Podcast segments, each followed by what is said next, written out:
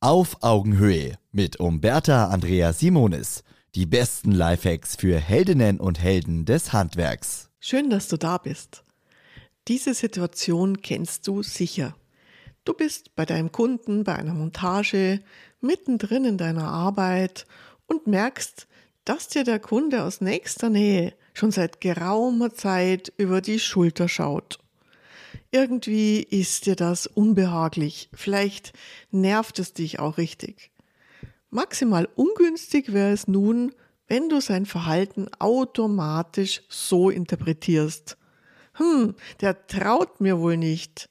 Der will mich überwachen? Oder der stellt meine Kompetenz auch noch in Frage? Auch eine patzige Anrede wie, stimmt was nicht? Meinen Sie vielleicht, ich kann das hier nicht?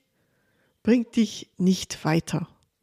Das bestärkt diesen Kundentyp nur noch, dir nicht mehr von der Seite zu weichen. Wie kannst du die Situation also elegant lösen? Hier meine fünf erprobten Lifehacks für einen entspannten Umgang mit dem Controletti. Keine vorschnellen Annahmen. Dieser Kunde hat vielleicht einfach nur sehr viel Zeit. Ihm ist langweilig oder er ist generell sehr neugierig. Vielleicht aber hat er schlechte Handwerkererfahrungen gemacht und ist deshalb misstrauisch und ängstlich, ohne etwas gegen dich persönlich zu haben. Bleib also locker. Egal, was der Kunde in dem Moment zu dir sagt, lass dich nicht provozieren. Geh nicht automatisch in die Verteidigung oder Konfrontation. Bleib ruhig, freundlich und neutral in deiner Position des Experten. Eine gute Art, die Neugierde eines Kunden zu kommentieren, ist, ah, ich sehe, Sie sind sehr interessiert. Was möchten Sie gern wissen? Wenn sich dein Kunde dann wieder abwendet und sowas sagt wie, nein, nein, alles gut, ich wollte nur mal schauen, ich lasse jetzt besser weitermachen, dann kannst du locker in deiner Arbeit fortfahren.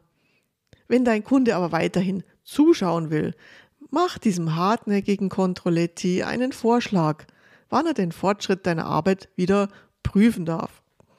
Wenn dein Kunde also sagt, hm, naja, ich wollte einfach mal sehen, was sie da so machen. Ich habe da letztens schlechte Erfahrungen gemacht. Komm ihm mit einem Angebot entgegen, das ihn zwischenzeitlich zufriedenstellt. Zum Beispiel könntest du sagen, aus Sicherheitsgründen bitte ich Sie, sich nicht in diesem Raum hier aufzuhalten. Aber ich rufe Sie gern dann zu den verschiedenen fertigen Abschnitten, damit Sie sehen können, wie Ihre Küche entsteht. Ich komme wieder auf Sie zu, wenn wir diese ganze Seite komplett haben. Ist das in Ordnung? So sorgst du dafür, dass du in Ruhe und konzentriert arbeiten kannst und bleibst deinem Kunden gegenüber souverän und freundlich.